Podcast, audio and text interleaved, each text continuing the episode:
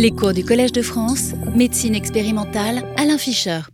Bien, donc nous allons poursuivre euh, la partie de ce cours qui concerne l'immunogénicité des cancers et, les réponses immunes. On a vu précédemment l'implication des lymphocytes TCD8 qui reconnaissant pour l'essentiel les néo-antigènes induits par des mutations euh, dans des gènes, dans les cellules tumorales bien évidemment, mais il n'y a pas que les lymphocytes TCD8 ou les cellules dendritiques qui présentent les antigènes de lymphocytes TCD8. En fait, les autres lymphocytes classiques, les TCD4, jouent un rôle. On va le voir dans un instant.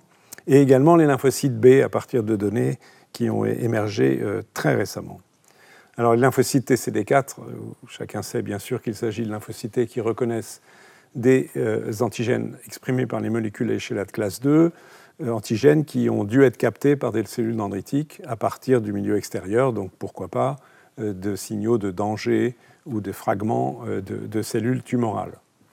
Euh, quelles sont les évidences pour penser que ces lymphocytes jouent un rôle? Ce sont quelques données euh, expérimentales, même si intuitivement on aurait aussi envie de penser que ces lymphocytes et CD4 sont, sont impliqués, ne serait-ce que par le fait qu'ils produisent de l'interleukine 2 qui est nécessaire aux lymphocytes cytotoxiques pour s'expandre. Mais voici un, exemple de modèle expérimental que je vais vous décrire maintenant qui démontre le rôle de lymphocyte TCD4. Il s'agit d'un modèle expérimental d'une tumeur où artificiellement on a placé, donc par modification génétique, un néantigène, un peptide, enfin un, morceau de gène qui code pour un peptide reconnu par, en association avec les molécules de classe 1 du système d'histocompatibilité. Donc ce néo-antigène a le doux nom de M-LAMA4. Et puis on construit la même tumeur dans laquelle on ajoute un, second fragment de gène qui va coder pour un peptide qui, lui, va être présenté par les molécules d'histocompatibilité de classe 2. Donc il s'agit de MLTGB1. Et donc cette tumeur, elle va être implantée chez la souris et on va, on va, observer, je vous donne le résultat final, on va voir les données expérimentales dans un instant. Vous pouvez voir qu'il s'agit de données récentes, puisque ces données sont extraites d'un article publié dans Nature l'année dernière. Donc euh, on a une situation où, en gros, sur un flanc de la, souris, on va euh, greffer une tumeur donc, qui exprime M-LAMA4, mais pas ML-TGB1. Et donc on aura une réponse CD8. Et cette tumeur, dans le cas présent, va croître sans, euh, même s'il y a une immunothérapie avec des anticorps facilitant la réponse des lymphocytes antitumoraux.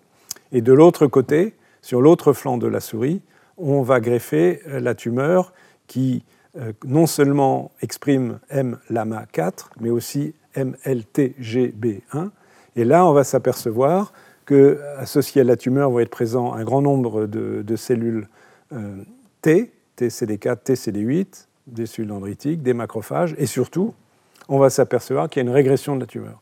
Et on peut montrer qu'il y a entre autres une réponse des lymphocytes TCD4 par la production euh, de ce qui est marqué par le petit cercle bleu ici, c'est-à-dire d'interférons gamma, dont je vous ai déjà parlé tout à l'heure. Mais en voyant les données expérimentales qui arrivent à cette conclusion, donc évidemment, cette observation implique euh, qu'il y a des lymphocytes CD4 et des cellules dendritiques qui présentent MLTGB1 aux lymphocytes CD4. Donc comment on peut le montrer? Donc, Voilà la, croissance tumorale, euh, d'abord en, situation en l'absence d'immunothérapie, où la tumeur purement M-LAMA4, donc induisant qu'une réponse CD8, croît très vite. Chaque courbe, c'est une tumeur différente, une souris différente. A, contrario, si on exprime le peptide CD4 mais sans CD8, même résultat. Si on exprime les deux, bon, la comme vous pouvez le voir, la croissance tumorale est ralentie, c'est variable d'une souris à l'autre. Certaines souris vont contrôler la tumeur et d'autres ne vont pas la contrôler, mais la croissance est ralentie comparée au groupe contrôle. Maintenant, si en plus, même expérience, on ajoute une immunothérapie donc qui va amplifier, on en reparlera plus tard, la réponse T avec des anticorps anti-PD1 et CTLA4, donc qui lèvent le frein à la réponse immune, vous voyez que dans le contexte, mais uniquement dans le contexte où il y a à la fois une réponse CD4 et CD8, il y a un contrôle antitumoral qui se fait euh, de façon complète. Donc c'est un résultat assez spectaculaire euh, qui, montre cela. On peut le montrer d'une autre façon.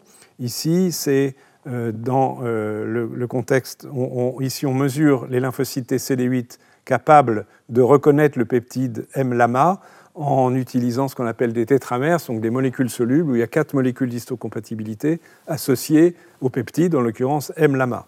Donc en, situation contrôle, c'est-à-dire qu'il n'y a pas de thérapeutique, il n'y a pas d'immunothérapie, et on a en noir les tumeurs euh, M-lama4 donc, qui expriment le peptide qui devrait être reconnu par les CD8, et en rouge la situation où il y a à la fois le peptide reconnu par les CD8 et le peptide reconnu par les CD4.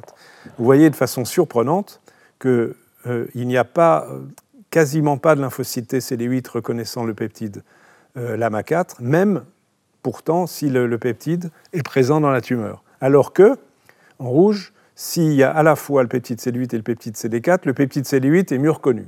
Ça peut paraître curieux, on y reviendra. Et ce phénomène, il est largement amplifié par l'immunothérapie qui, permet une expansion des cellules, ou des cellules T spécifiques, en l'occurrence, de, néo-antigènes tumoraux. Mais vous voyez qu'il y a guère d'expression, de détection pardon, de lymphocytes T CD8 en noir reconnaissant le peptide classe 1 lorsqu'il n'y a pas le peptide classe 2. Qui peut paraître juste totalement contre-intuitif, mais on va voir l'explication dans un instant. Et si on mesure non pas le nombre de lymphocytes T CD8 spécifiques, mais leur capacité cytotoxique, c'est exactement la même chose. Euh, c'est-à-dire que s'il n'y a que le peptide classe 1, il n'y a pratiquement pas de réponse cytotoxique, même avec une immunothérapie, en, vert euh, anti-PD1, en bleu anti-CTLA4, en rouge, c'est un tout petit peu mieux, en combinant les deux anticorps. Alors que dès que euh, on a à la fois l'expression du, peptide classe 1 et du peptide classe 2, l'AMA4 plus MTGB1, même s'il n'y a pas d'immunothérapie, en noir, on va trouver une cytotoxicité. Donc, tout se passe comme si la réponse T-CD4 amplifiait la réponse T-CD8. Euh, et il faut que je revienne à mon petit schéma initial. En fait, ce qui se passe, euh, probablement, c'est deux choses. D'une part, il y, a, une action intrinsèque des lymphocytes T-CD4 en termes d'immunité antitumorale, notamment à travers la production d'interféron gamma, mais c'est sûrement largement insuffisant, on l'a vu. Mais ce que font les lymphocytes CD4 ici, très probablement, qui permettent l'expansion des lymphocytes CD8, c'est à travers la production d'interleukine 2. Donc il y a une coopération intercellulaire euh, qui est favorable à l'immunothérapie. Donc, qui démontre euh, un double rôle, disons, des, lymphocytes CD4. Euh, ceci, par définition, implique aussi des cellules dendritiques présentes dans la tumeur. donc ces cellules dendritiques, elles sont là. Je vous rappelle qu'elles doivent migrer dans les organes lymphoïdes. Elles vont favoriser in situ donc la différenciation des CD4, que ces CD4, comme les CD8, elles vont migrer dans la tumeur et éventuellement avoir un effet favorable de destruction euh, directe ou indirecte via les CD8 euh, de, la tumeur et que ceci est favorisé par, euh, évidemment par l'immunothérapie. Ici sont des notions extraites de, données expérimentales et aussi d'observations faites dans les tumeurs de mélanome humain avec la détection de ces cellules CD4. Mais ce phénomène favorable, il peut être contré, on va y revenir abondamment euh, dans ce cours et le suivant, à vrai dire, sur le fait que euh, cette réaction peut être contrée par toute une série d'agents immunosuppresseurs, comme les cellules T régulatrices, qui, si elles sont présentes en nombre important, vont être capables de bloquer la fonction et la migration des dendritiques qui n'iront pas activer des lymphocytes CD4 dans les organes lymphoïdes, par exemple. Voilà, et donc on arrive aussi à cette notion euh, que l'on peut observer au sein des tumeurs euh, des, une organisation anatomique de la réponse immune qui implique les lymphocytes T, CD8, CD4, mais aussi les lymphocytes B, on va le voir maintenant, qui est de bons pronostics, donc qui indique que ces réponses sont favorables. Euh, et ceci est à travers ce qu'on appelle les structures tertiaires d'organisation du système immunitaire. De quoi il s'agit? Euh, Si on dit tertiaire, c'est qu'il y a primaire et secondaire.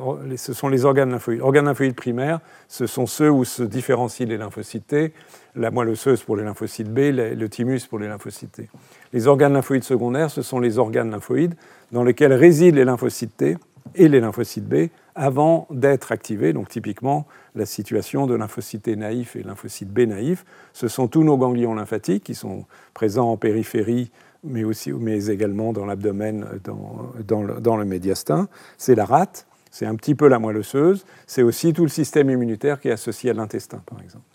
Donc ça, c'est la situation, c'est l'anatomie de notre système immunitaire, indépendamment d'une réponse immune. Et je vous rappelle que les organes lymphoïdes, ce sont les lieux secondaires, les lieux vers lesquels migrent les cellules dendritiques, qui vont activer in situ des lymphocytes T et B, et qui vont ensuite euh, rejoindre la, zone où d'où est initiée la réponse immune, en l'occurrence la tumeur dans, dans, le cas qui nous occupe aujourd'hui. Les structures lymphoïdes tertiaires, c'est l'organisation d'un petit organe lymphoïde dans la zone inflammatoire, la zone infectée s'il s'agit d'une infection, mais le cancer, si la réponse immune doit être contre le cancer. Et cette euh, structure lymphoïde tertiaire, elle est composée euh, de lymphocytes de lymphocytes B, de cellules présentant l'antigène, cellules dendritiques, et aussi de cellules stromales, je ne vais pas entrer dans les détails ici, qui, qui en préservent l'anatomie. Donc on a deux situations dans le contexte de tumeur, et on va voir que cela a un impact important. La situation schématiquement qui est représentée à gauche sur cette diapositive, où le tertiary lymphoid structure, TLS, l'organe lymphoïde tertiaire, est désorganisé, et encore là, il y a, un semblant d'organisation, il y a quand même la présence de lymphocytes T, lymphocytes B et éventuellement d'autres cellules, mais avec une organisation qui n'est pas adéquate, on va voir la bonne dans un instant, et une situation qui ne correspond pas à une réponse immune efficace, faible activité T et sans doute même, comme c'est indiqué ici, la production de facteurs inhibiteurs immunosuppresseurs. Et à contrario, ce que l'on peut espérer, enfin qui est le bon pronostic pour une tumeur, c'est si on trouve dans son sein, et on va voir les données expérimentales et les observations dans un instant, des organisations de ce type, qui sont marquées ici de façon simplifiée, mais on a euh, une couronne de lymphocytes T en rouge qui entoure des lymphocytes B, et donc euh, il manque euh, sur cette image les cellules dendritiques, les cellules stromales des organes tertiaires, dont on sait qu'ils sont également présents, mais vous avez, ici une image harmonieuse de couronne qui indique une réponse immune possible in situ, avec à la fois la présentation d'antigènes aux lymphocytes et la production d'anticorps, potentiellement antitumoraux, par des lymphocytes B. Alors c'est l'idée générale, mais qu'est-ce qu'il en est de la réalité? La réalité, c'est qu'il y a une série de papiers qui ont été publiés il y a quelques mois euh, qui montrent qu'effectivement, et c'est, donc c'est vraiment tout à fait un concept nouveau, que cette notion d'organes lymphoïdes tertiaires, de structure lymphoïde tertiaire, intratumoraux sont un facteur de bon pronostic et que c'est aussi beaucoup associé à la présence des, lymphocytes B. Donc je vais vous présenter deux ou trois résultats qui vont dans ce sens. Ici, euh, vous avez la composition donc, pour les lymphocytes B des différents types de lymphocytes B au sein d'une tumeur. J'ai oublié, je dois dire, de quelle tumeur il s'agit, mais tant pis. Euh, vous avez ici, mais en séparant deux catégories de patients. Les, patients dont euh, euh, on sait qu'ils n'ont pas bien répondu, donc mauvais pronostic, NR non répondeur au traitement, quel que soit le traitement, chimiothérapie ou immunothérapie. Vous voyez que parmi les lymphocytes B présents dans la tumeur de ces malades, l'immense majorité, deux tiers, sont des lymphocytes B naïfs, ça veut dire qu'ils n'ont pas été impliqués dans une réponse immune, ils ne produisent pas d'anticorps. Il y en a relativement peu qui produisent des anticorps, ce sont les plasmocytes, en bleu-vert ici. En rose, ce sont les lymphocytes B mémoire, il y en a un petit peu. Euh, en vert, euh, on a une autre catégorie lymphocytes B, et ceux-là qui sont également quelques lymphocytes B mémoire. Mais l'essentiel sont des naïfs. À l'inverse, les couleurs sont criantes, si je puis dire, euh, dans des tumeurs qui vont bien répondre à la thérapeutique, chimiothérapie plus ou moins immunothérapie, vous voyez qu'il y a une majorité en rose de lymphocytes B mémoire, beaucoup moins de lymphocytes naïfs. Et donc ça, ça suggère que ces lymphocytes B mémoire, ils sont impliqués dans une réponse immune in situ, parce qu'ils ont déjà reconnu euh, sans doute des, néo-antigènes de la tumeur et, et sont susceptibles d'être engagés dans une production d'anticorps. Et cela est confirmé par la présence d'un grand nombre de plasmocytes, 16% contre 1,7% ici, de plasmocytes qui sont issus qui effectivement produisent des anticorps. Donc il y a une corrélation entre présence de lymphocytes mémoire et actifs, plasmocytes, et bonne réponse de la tumeur. Autre exemple ici, euh, qui dit presque la même chose, sauf qu'il y a une information supplémentaire. Il y a la densité de lymphocytes B, CD20 c'est un marqueur lymphocyte B, et à droite la densité de ces fameuses structures lymphoïdes tertiaires. Et vous avez ici la, coupe de, de, la tumeur, et vous voyez des zones très marron qui sont les zones où il y a les lymphocytes B. En fait, Ici, là, là encore probablement, et dans ces deux endroits, ce sont des zones qui sont des, structures organisées de réponse immune, ces fameuses structures lymphoïdes tertiaires. Et comme ça va être montré là à l'instant, à nouveau, il y a une très forte corrélation avec la réponse antitumorale en termes de pronostic des malades. Euh, vous avez ici, avant traitement, euh, on sait déjà, donc c'est relativement prédictif, qu'il y a plus de lymphocytes B présents chaque point c'est une tumeur d'un malade. Chez les sujets qui vont répondre, et au cours du traitement, il y a une amplification du nombre de B présents. Et si on compte cette fois-ci non pas les lymphocytes B, mais la densité des structures lymphoïdes tertiaires, on a le même résultat. Donc euh, c'est même encore plus frappant en termes de valeur prédictive euh, de, différence entre les non-répondeurs et les répondeurs avant traitement. Donc structure lymphoïde tertiaire associée à un pronostic favorable. On peut l'exprimer encore différemment ici. Ça, ça concerne lymphocyte B, structure lymphoïde tertiaire, qui vous montre la survie euh, de malades. Il s'agit ici de malades atteints de sarcome, tumeur du tissu conjonctif. Eh bien, le pronostic de survie des malades qui ont des tumeurs où on trouve des lymphocytes B, B+, et des structures lymphoïdes tertiaires est meilleur, évidemment, ce n'est pas du tout ou rien, loin de là, mais il est meilleur que le pronostic des tumeurs où il n'y a pas de telle structure lymphoïde. Et si on regarde euh, avec un score de, présence de ces structures lymphoïdes tertiaires et de lymphocytes B et la réponse au traitement, l'immunothérapie anti-PD1, eh bien on s'aperçoit que meilleur est le score, c'est-à-dire E en rouge, euh, la, progression, la probabilité de survie sans progression de la tumeur, donc c'est un résultat plus exigeant, est meilleure chez les patients qui ont donc dans leur tumeur des lymphocytes B et des structures lymphoïdes tertiaires. A contrario, c'est le score numéro, enfin, marqué par la lettre A, où il y a très peu de telles structures, immunes dans la tumeur, sont de beaucoup plus mauvais pronostics. Donc on voit même conclusion de corrélation. À nouveau ici, avec un autre exemple, toujours aussi récent, concernant les mélanomes, euh, où ici, on, regarde d'une part les T, les T c'est les 8, euh, les B, et T et B ensemble, et on regarde la survie des patients euh, à chaque fois. Et vous pouvez voir donc 162 tumeurs. Les lymphocytes TCD8, ils expriment un marqueur qui s'appelle TCF7. Je vous l'indique parce qu'on va y revenir tout à l'heure. Euh, ils ont une, on sait que ce sont, ce sont, les cellules qui sont susceptibles de répondre euh, la, contre les néoantigènes tumoraux. Vous voyez que, et ça c'était attendu compte tenu de ce que je vous ai déjà dit, que l'infiltrat CD8 global est le meilleur pronostic que l'absence de lymphocytes CD8 et que la présence de clusters, donc de petits îlots de, de ci, de là dans la tumeur, a une valeur pronostique intermédiaire. Si des lymphocytes B sont présents au-dessus d'un certain seuil, le pronostic est meilleur. Et si on combine les deux, eh bien, s'il y a à la fois DT et DB, le pronostic est encore meilleur s'il n'y a que des T euh, qui soient présentes ou ni T ni B. Donc euh, c'est bien d'avoir les deux et les deux présents en fait dans ces structures lymphoïdes tertiaires dont, je vous ai parlé tout à l'heure. Encore un exemple, après on s'arrêtera. Ici, euh, de, tumeurs traitées à nouveau par immunothérapie. Eh bien, si on traite par immunothérapie, en l'occurrence anticorps anti-CTLA4, des tumeurs dans lesquelles il y a une grande, on trouve fréquemment ces fameuses structures lymphoïdes tertiaires, le pronostic en termes de survie globale, c'est la courbe grise, est meilleur que la situation du traitement de tumeurs où, euh, où, il y a une quantité, disons, intermédiaire de structures lymphoïdes tertiaires, et encore meilleur que s'il n'y a pas de structure lymphoïde tertiaire présente dans la tumeur avant le traitement. Idem, résultat en gros superposable avec les nuances, pour une autre forme d'immunothérapie avec l'anticorps anti-PD1.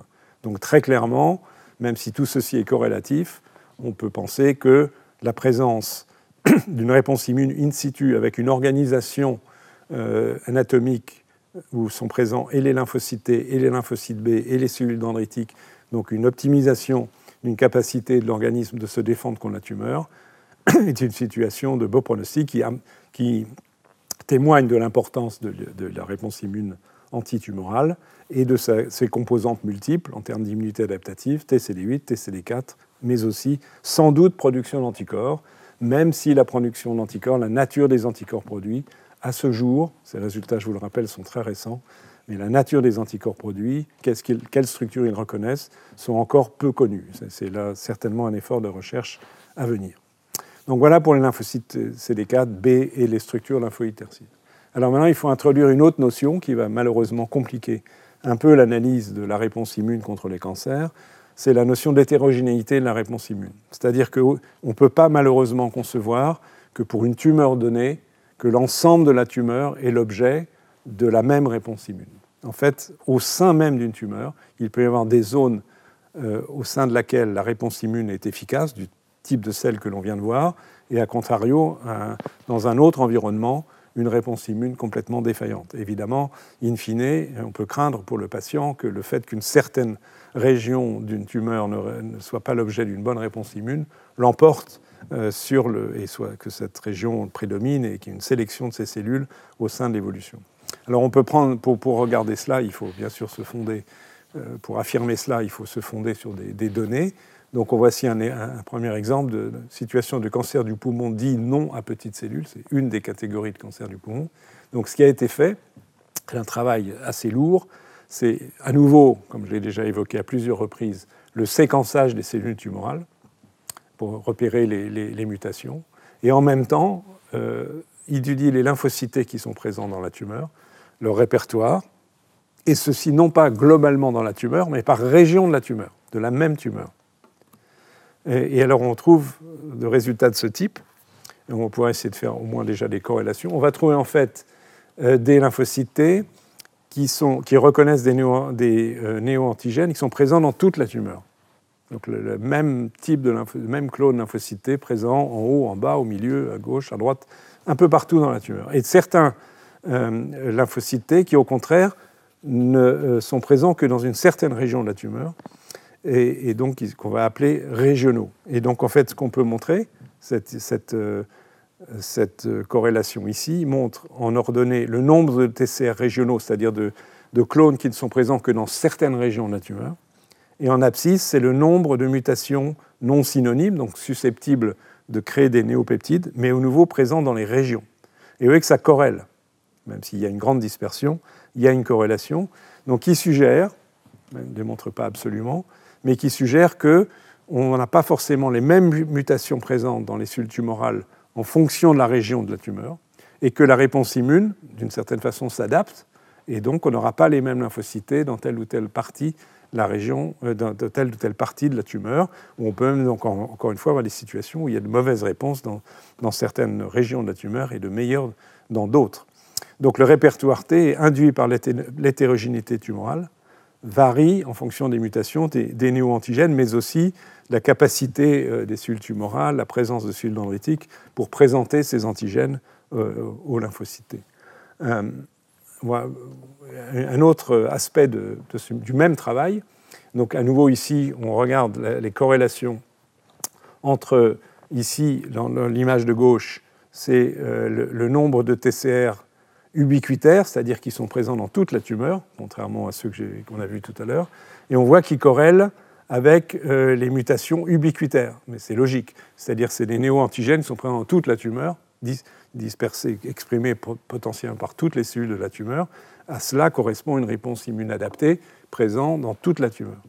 Mais à droite, ici, on voit l'absence de corrélation entre les lymphocytes T qui reconnaissent des antigènes présents dans toute la tumeur, avec le nombre de mutations régionales. Donc c'est logique, mais c'est bien de le documenter. C'est-à-dire qu'on a ces lymphocytes T-là, ils sont répandus de façon un peu diffuse dans toute la tumeur, et ils ne sont pas concentrés là où sont présents les néopeptides euh, qui seraient reconnus par les TCR régionaux, ne reconnaissant que certains peptides. Donc ceci euh, montre que ces, à nouveau, la réponse immune est adaptée, elle est adaptée anatomiquement, ce qui est plutôt une bonne nouvelle. Euh, la moins bonne nouvelle, c'est que ces lymphocytes ne sont pas forcément fonctionnels. Et un des marqueurs de non-fonctionnalité, on y reviendra, c'est l'expression de la molécule PD1, qui est celle qui est ciblée par les anticorps anti-PD1 et qui témoigne d'un lymphocyte qui, est, on va le revoir, épuisé, qui n'est pas capable d'une réponse immune efficace. Et si on regarde dans différents exemples, il faut pointer euh, les, situations en noir ici, qui sont les lymphocytes régionaux, donc ceux qui reconnaissent euh, des néo-antigènes présents seulement dans une partie de la tumeur. Et on peut voir que, euh, parce que chaque ligne étant un, TCR donné, les régionaux, j'ai perdu ma flèche, où elle est là, eh bien, sont, et c'est en bleu, souvent PD1+. C'est le cas ici. Ici, ça c'est pas le pardon, il faut euh, ici, c'est relativement positif, relativement positif, positif ici, et là, il y en a beaucoup plus sur la partie de celui de droite. Vous voyez qu'ils sont très souvent bleus, très très bleus.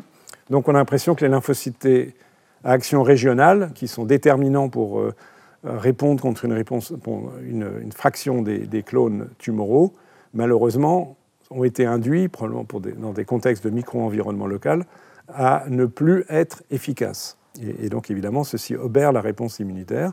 On peut le regarder d'une autre manière, euh, qui, est, euh, qui, est, qui, est, indiquée ici, où il y a, euh, qui, qui, témoigne de la même chose, donc je ne vais pas entrer dans de détails, mais il est nécessaire que ces cellules T soient réactivées, donc ils peuvent l'être éventuellement par l'immunothérapie, pour complètement contrôler la tumeur, sachant que les lymphocytes reconnaissant des néopeptides présents de façon diffuse peuvent ne pas être suffisants pour contrôler la, tumeur.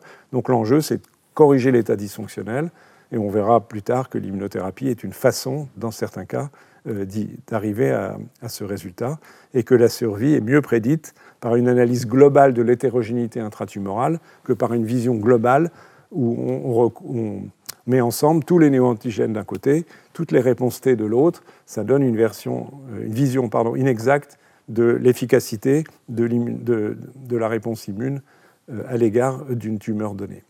Donc ceci va nous amener à discuter maintenant et, dans la suite du cours des éléments euh, de ce qui induit la sélection d'une réponse immune, euh, pardon, une sélection tumorale induite par la réponse immune, comme la même façon que des bactéries, des bactéries peuvent devenir résistantes à des antibiotiques, c'est le même principe, des cellules peuvent devenir résistantes à une réponse immune, et associé à cela, ce qui est écrit en dessous, les notions de dysfonctionnement des réponses immunes intratumorales, les phénomènes d'épuisement dont, on va discuter maintenant. Donc, pour, pour, partir sur ces notions, je pense qu'il est intéressant de s'intéresser à. pardon, il est intéressant de remarquer euh, que la composition cellulaire en cellules du système immunitaire au sein de tumeurs est extrêmement variable et que euh, au sein de ces compositions, il y a des cellules immunes qui sont euh, à pronostic favorable et d'autres à pronostic défavorable. J'avais déjà fait un tout petit peu allusion euh, dans le premier cours. Et euh, vous voyez par exemple ici à gauche, c'est une analyse qui regroupe, et donc qui est très grossière, 25 types de cancers différents, donc les, entre guillemets pas en cancer. À droite, c'est une analyse euh, qui regroupe des tumeurs solides en excluant les tumeurs cérébrales. Et il y a un certain nombre de variations, mais quand même des constantes. Vous voyez que ce qui est favorable, c'est la présence euh, d'une part d'une catégorie de lymphocytes qui est un récepteur de type gamma-delta, qui reconnaissent, qui sont plutôt de nature de réponse innée, qui ne reconnaissent pas spécifiquement des peptides.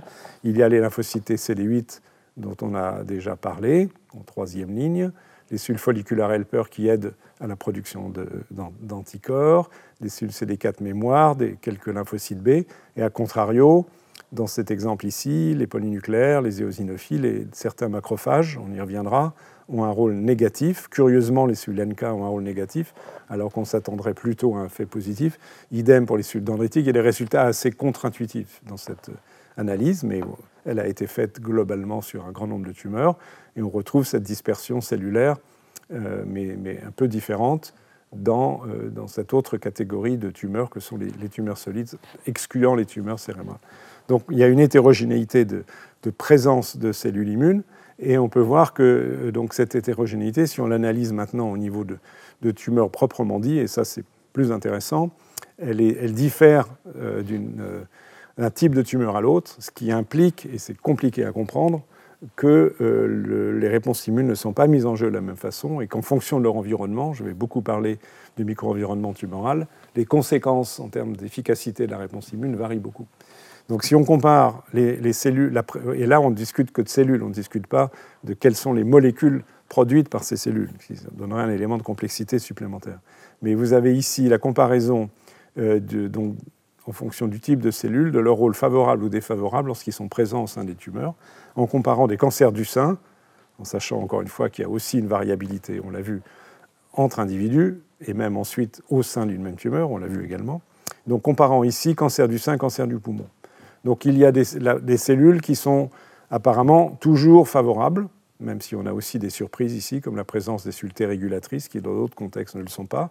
Euh, mais la présence de, par exemple de plasmocytes, donc de production d'anticorps, les T gamma delta, les, naïfs CD4, folliculaires helper, ou certains types de macrophages sont toujours associés à une réponse plutôt de bon pronostic. A contrario, euh, la présence d'éosinophiles, de polynucléaires neutrophiles, dont je vous reparlerai, euh, là les mécanismes sont assez clairs, donc c'est particulièrement défavorable, aussi certains types de macrophages. Et là où la situation devient plus compliquée, est difficile à ce jour à expliquer précisément, c'est que vous avez par exemple la présence de lymphocytes T CD4 mémoire, pardon, c'est ici, ou de certaines cellules dendritiques sont euh, de pronostics favorables dans le contexte de cancer du sein et défavorables dans le contexte de cancer du poumon. Bon, ces données sont à prendre, c'est une publication, mais enfin fondée sur l'étude d'un grand nombre de tumeurs, qui, encore une fois, illustre au moins le point qu'on ne peut pas homogénéiser la, conception que, l'on se fait des réponses immunes euh, à travers tous les types tumoraux, et on a le résultat opposé ici. Par exemple, les monocytes sont de, favorables. La présence de monocytes dans les tumeurs est plutôt un élément favorable pour le cancer du poumon et défavorable au cancer du sein. Mais ces éléments n'ont pas reçu d'explication en tant que tel aujourd'hui. Alors, il faut commencer à évoquer à ce stade euh, l'impact des caractéristiques de la tumeur, euh, de l'expression donc de, molécules propres à la tumeur, donc aux gènes, donc qui jouent un rôle sur la prolifération cellulaire, le caractère métastatique, etc., mais aussi un rôle à l'égard de la réponse immune, et en particulier, malheureusement, le fait qu'un certain nombre de modifications euh, cancéreuses de cellules normales provoquent un environnement immunosuppresseur, donc sont défavorables à la réponse immune que l'on vient de voir. Alors la, liste est longue et je ne vais évidemment pas entrer dans, trop de détails, vous allez voir un, ou deux exemples, mais par exemple une mutation qui est très fréquente dans les tumeurs, qui est la perte de P53, TP53 ici, le voilà, qui est une molécule importante de réparation de l'ADN, donc qui peut être perdue par mutation. Euh, le, le, fait de perdre P53 est très favorable au, processus de, développement du cancer, pour des raisons non immunologiques, mais aussi pour des raisons immunologiques, parce qu'on peut corréler, par exemple, pour des cancers du sein d'un certain type, euh, la, perte de P53 par ces cancers du sein est associée à une perte des cellules cytotoxiques, ça c'est clairement pas bon en termes de réponse immune, et, de et une mauvaise survie. Euh, on peut montrer que dans, un autre contexte, euh, par exemple, les neuroblastomes, donc ce sont des tumeurs du système nerveux de, l'enfant, l'amplification d'un oncogène s'appelle MIC, amplification ça veut dire qu'il il peut être dupliqué, tripliqué et exprimé en grande quantité, corrèle avec une perte d'expression des lymphocytes. Donc autrement dit, l'expression euh, d'oncogènes ou la perte de entre guillemets anti-oncogènes comme P53, qui sont des éléments, qui sont des éléments déterminants dans la, genèse et l'amplification du processus tumoral peuvent aussi impacter sur la réponse immune et donc favorisent la tumeur aussi indirectement en étant immunosuppresseur. Et ceci de, toutes sortes de manières. Si on prend l'exemple de, MIC, l'amplification de MIC que j'ai évoqué il y a un instant dans les neuroblastomes, aussi dans ces tumeurs-là, euh, qui est un, on retrouve fréquemment dans beaucoup de tumeurs l'amplification de cet oncogène. Vous voyez, dans des lymphomes, c'est connu depuis bien longtemps, comme la tumeur de Burkitt, cancer du sein, cancer du poumon non à petites cellules. Donc la présence en grande quantité de l'expression, excusez-moi, de MIC a pour conséquence, par exemple, la perte d'expression de P53, donc ça c'est un effet indirect, mais on a vu tout à l'heure que sur la diapo précédente que quand on perd P53, on a une perte d'activité des cellules cytotoxiques, donc ça, joue en défaveur des cellules cytotoxiques, mais aussi, euh, comme on peut le voir, euh, ah, on va y arriver, par ailleurs, l'inhibition de la cytotoxicité peut passer par l'augmentation d'expression d'une molécule inhibitrice des réponses immunes, qui est PDL1, qui peut être ciblée par les thérapeutiques, on y reviendra. Euh, la phagocytose par les macrophages des cellules tumorales peut être bloquée par la surexpression par les cellules tumorales d'une molécule qui s'appelle CD47, qui inhibe la capacité des macrophages à phagocyter, à manger, à avaler euh, les cellules tumorales. Euh, l'expression du fait de MIC d'une cytokine qui s'appelle l'interleukine 23 va inhiber la migration des cellules immunes, des cellules NK, des lymphocytes, euh, des cellules CD8, donc évidemment c'est défavorable à la réponse immunitaire. MIC peut induire l'expression par la tumeur d'une chémokine CCL9 euh, qui va recruter des macrophages qui ont un effet cette fois-ci anti-inflammatoire et donc qui est néfaste. Euh, à nouveau, encore un autre, vous voyez la, pléthore d'effets immunosuppresseurs induits par MIC, sécrétion d'une cytokine IL-bêta et d'une chémokine CCL5 euh, qui recrutent les mastocytes, qui ne sont pas particulièrement favorables à la réponse immunitaire. Et donc ça, c'est un exemple d'un oncogène, mais qui pourrait être transposé à d'autres, donc qui indique qu'en fonction des caractéristiques moléculaires de la tumeur, les, effets et en particulier immunosuppresseurs, peuvent être marqués et donc défavorables à l'issue du contrôle de la tumeur par, le système immunitaire. Alors ceci nous amène ensuite à cette fameuse question de sélection tumorale liée à la pression immunitaire. Je prenais l'image tout à l'heure de la résistance aux antibiotiques de bactéries. C'est un peu le même principe. C'est-à-dire qu'on peut montrer que euh, si on prend toute une série de tumeurs, et en corrélation avec les réponses qui sont les plus sensibles à la réponse immunitaire, que si on prend une tumeur à un moment donné et qu'on compte le nombre de néoépitopes euh, détectés par les techniques que j'ai évoquées tout à l'heure, qui sont assez lourdes hein, d'associations possibles avec les molécules HLA, donc les peptides associés aux molécules HLA, et, qu'on regarde le résultat, qu'est-ce qu'on observe réellement combien on va trouver de néoépitopes qui sont reconnus par les lymphocytes via l'association de ces néoépitopes avec les molécules d'histocompatibilité, par rapport aux mutations théoriques qui seraient susceptibles de provoquer une telle réponse immune. S'il y a sélection, on va perdre de ces épitopes.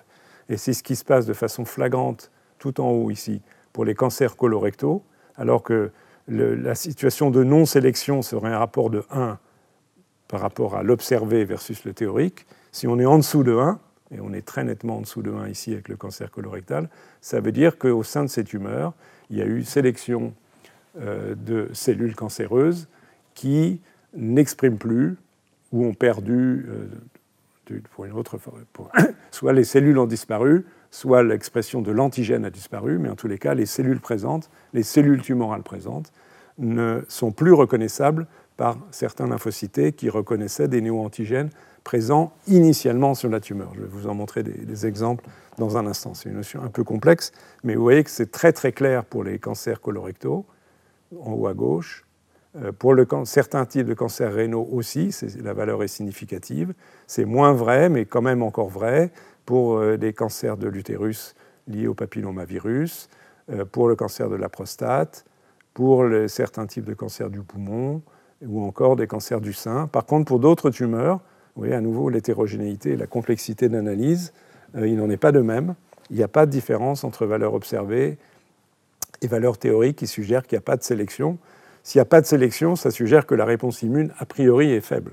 C'est aussi une, contrefaçon, une contre-vision de, de, ce phénomène, même si on sait, par exemple, dans certains mélanomes, qui sont l'objet d'immunothérapie, on peut observer des réponses immunes efficaces. Donc, c'est un concept complexe mais important euh, que celui de sélection tumorale lié à la pression du système immunitaire qui va tuer certaines cellules, ne va pas pouvoir tuer ceux qui n'expriment pas le néoantigène, et hétérogénéité tumorale dont j'ai déjà dit un mot, et ceux-là vont s'expandre. Ou bien les premières, euh, sans être tuées, ne seront pas tuées parce qu'elles vont exprimer une molécule ou inhiber leur capacité de présenter des antigènes. Euh, c'est ce qui est montré ici. Donc vous avez euh, façon généraliste. À gauche, la situation A, c'est l'induction d'une activité cytotoxique, donne une réponse immune, avec une corrélation d'expression de, molécules favorables à la réponse immune, euh, et, donc les néoantigènes qui peuvent être d'origine virale, on l'a vu, les fameux néoantigènes ou les, les, néoantigènes issus de rétrovirus, on a vu tout ça déjà, donc ils sont exprimés, et, bien, et, une réponse immune est exercée par les, petites cellules ici euh, en rouge, qui, reconnaissent ces néoantigènes et vont tuer les cellules. Mais vont apparaître des sous-clones tumoraux d'évasion et ils vont, euh, ils vont pouvoir, euh, ils vont, pouvoir émerger par des mutations, des modifications qui vont avoir un effet inhibiteur sur la cytotoxicité.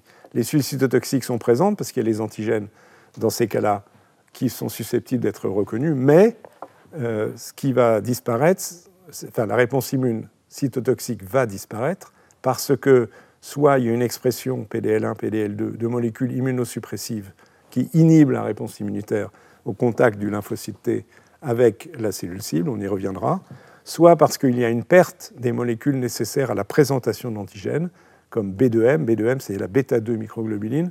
C'est une protéine qui est associée au complexe HLA, ou ça peut être une molécule HLA elle-même. Euh, juste à côté, donc qui font que la réponse immune n'est plus possible parce que les antigènes ne sont plus présentés aux lymphocytes. Et, il y a un autre mécanisme d'évasion, cette fois-ci, qui sont, la, on, a déjà évoqué quelques-unes, c'est la production de protéines, P53, on en a parlé, mais aussi la production de, par ces enzymes qui induisent le métabolisme du tryptophane. Il y a une sécrétion de substances immunosuppressives qui vont bloquer la, réponse cytotoxique. Donc de façon différente, évasion des cellules tumorales. Donc à nouveau, pour essayer d'illustrer et rendre, je l'espère, le plus clair possible ce concept, vous avez ici dans le concept de cancer colorectal, je vous rappelle que ce sont une des tumeurs euh, les plus soumises à ce processus de sélection, mais encore une fois, ça veut aussi dire que c'est les tumeurs qui, dans lesquelles le plus souvent il y a des réponses immunes, donc soit efficaces, soit perte d'efficacité.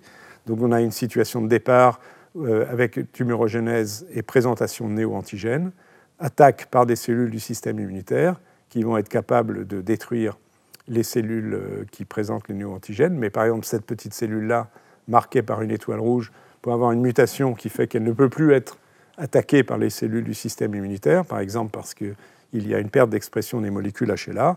Donc cette cellule-là, elle va se diviser, elle va être présente en grande quantité dans la tumeur et elle va résister à, euh, la, à la, réponse immune, sauf si d'autres clones de lymphocytes peuvent se développer. Donc vous voyez comment on passe d'une situation ici, a priori, de sensibilité à la réponse immune, qui peut être suffisante dans certains cas, à une situation d'échec par euh, nouvelle mutation, par exemple, accumulée par la cellule tumorale qui bloque la réponse immune de, façon différente. je peux l'illustrer aussi par cette expérience qui est à la fois un peu compliquée mais assez jolie, où en fait on va analyser des clones euh, de, de lymphome, ici d'un lymphome B, qui est associé à l'oncogène MYC, dont je vous ai déjà parlé, et qui a des effets immunosuppresseurs importants. Et ces, lymphocytes B tumoraux, on va les rendre, on leur donner une couleur.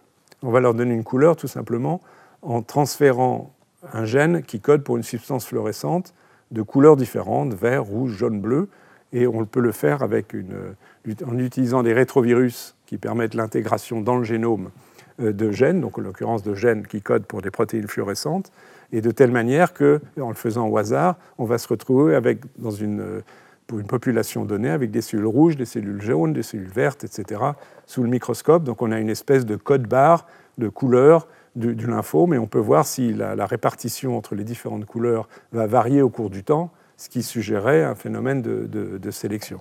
Vous avez ici donc une tumeur où il y a une fraction jaune, fraction rouge, violette, bleue, verte, c'est ce qu'on observe. Donc on peut injecter ces cellules donc avec globalement une image en population multicolore, ce qui donne l'image ici euh, en faisant la microscopie de photons à partir de, lésions tumorales de cette, euh, chez cette souris. Et on peut regarder ensuite, en fonction des lieux, de l'anatomie, des phénomènes euh, d'évolution de la tumeur, si on se retrouve avec ensuite une composition qui reste diversifiée, analogue à la population initiale, ou si il y a une évolution, par exemple, par une prédominance de cellules violettes, qui signifie qu'il y a eu sélection des cellules violettes, pour des raisons qu'on ne connaît pas en termes de mécanisme, mais qui, est un témoignage visuel, au sens propre, d'une sélection de sous-clones euh, au sein d'une tumeur. Et euh, de fait, cela est observé, d'abord c'est observé anatomiquement, qui montre que les choses sont complexes, c'est que dans le cas de ces lymphomes, ces, cellules vont être présentes aussi bien dans la moelle osseuse que dans la rate, que dans les ganglions lymphatiques et dans des sites encore qui ne sont pas immunitaires. Là on a des organes lymphoïdes au-dessus. Là, ici, ce sont des organes non immunitaires. Vous voyez que, et ceci varie d'une souris à l'autre, euh, la souris numéro 1, elle a une certaine composition de clones dans la moelle osseuse, mais vous voyez que dans les sites non humains, il n'y a pratiquement que les cellules vertes. Dans la souris 2, c'est que du jaune, etc. Donc il y a des phénomènes de sélection qui peuvent être stochastiques, qui peuvent être juste, entre guillemets, par chance, mais qui peuvent avoir une signification euh, de résistance à une réponse immunitaire, de, sélection, comme je le disais tout à l'heure. Et c'est montré ici par cette expérience où euh, les, cellules tumorales injectées sont masculines et on injecte ces cellules euh, tumorales masculines à des souris femelles. Donc les souris femelles, elles montent une réponse immune contre un antigène mâle, donc ce n'est pas un antigène spécifique d'une tumeur, mais il est exprimé aussi par les cellules tumorales, qui est l'antigène HY. Et ce, qu'on observe, c'est que dans le contexte donc euh, femelle anti-mâle, entre guillemets, la répartition équilibrée entre les couleurs, en anglais ici le evenness, se casse la figure, parce que là on peut en déduire que c'est la réponse immune contre HY qui fait perdre euh, des cellules qui expriment HY et qui sont sensibles à la réponse immune. Et si on perd, si on perd une répartition équilibrée, ça veut dire qu'il va y avoir une population prédominante, par exemple en vert ici à jour 17 après l'induction de la réponse immune, et donc probablement de cellules, même certainement de cellules, qui sont résistantes à la réponse immune anti-HY. Donc c'est ici évidemment un contexte qui est artificiel dans la mesure où ce n'est pas une réponse strictement contre un antigène tumoral, mais c'est une réponse contre un antigène exprimé par une cellule tumorale, et se sélectionne des cellules, ici les cellules vertes, qui sont les cellules tumorales vertes, qui sont résistantes à la réponse immune. Donc c'est une façon d'illustrer ce phénomène de sélection, et qui évidemment euh, pose question quant à l'issue finale du, contrôle d'une tumeur. On peut le montrer dans des conditions plus euh, plus physiologique, si je puis dire, ou plus médical, plus pathologique chez l'homme, euh, à travers cette observation ici. Il s'agit de deux patients, enfin on va, en, étudier qu'un, qui est atteint d'un mélanome métastatique, donc c'est tumeur cutanée des mélanocytes et métastase, situation de très mauvais pronostic euh, qui était toujours fatale avant l'introduction de l'immunothérapie. On y reviendra dans les cours ultérieurs. Donc on a ici l'histoire d'un malade, assez complexe, il faut le reconnaître, mais de mes longues histoires. On est ici, en, ce malade est triste histoire puisqu'il décède en 2014, mais le diagnostic de son mélanome survient en 2003. En 2004, il a des métastases qui sont euh, retirées, à partir desquelles on va analyser des populations de lymphocytaires T, TIL, ça veut dire Tumor Infiltrating Lymphocytes, donc des, lymphocytes présents dans la tumeur. On va regarder quelle était leur capacité de réponse immune contre les cellules tumorales. Se poursuit l'histoire de ce malade. Il a différents types de thérapeutiques. Il est soit en progression, PD, soit en situation stable de sa maladie ici. Là, ça va moins bien. à nouveau, en 2008, une tumeur est retirée et on va analyser à nouveau les lymphocytes présents dans cette tumeur.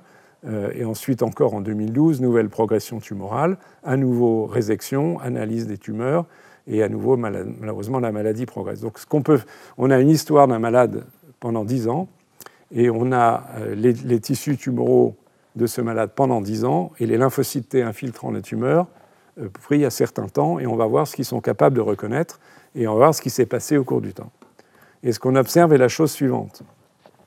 Euh, si on, analyse, je pense qu'on va aller directement là, les lymphocytes TIL 0810, c'est-à-dire ceux qui étaient présents dans la tumeur réséquée en 2008 on voit que ces lymphocytes-là, on va regarder in vitro leur capacité d'une réponse immune contre une série de lignées tumorales, et y compris bien sûr les tumeurs du patient. La mesure ici, c'est une mesure de réponse essentiellement CD4, c'est-à-dire la production d'interféron gamma. on voit que les lymphocytes qui étaient présents dans la tumeur en 2008 sont capables de réagir contre toute une série de lignées de mélanome, mais de façon intéressante, réagissent contre la tumeur euh, MEL 0401, c'est-à-dire cette tumeur-là, donc il y a ici des lymphocytes qui étaient capables de tuer euh, des cellules euh, mélanocytaires qui étaient déjà présentes chez ce malade plusieurs années avant, et même des, mélanocytes qui vont être présents quatre ans plus tard.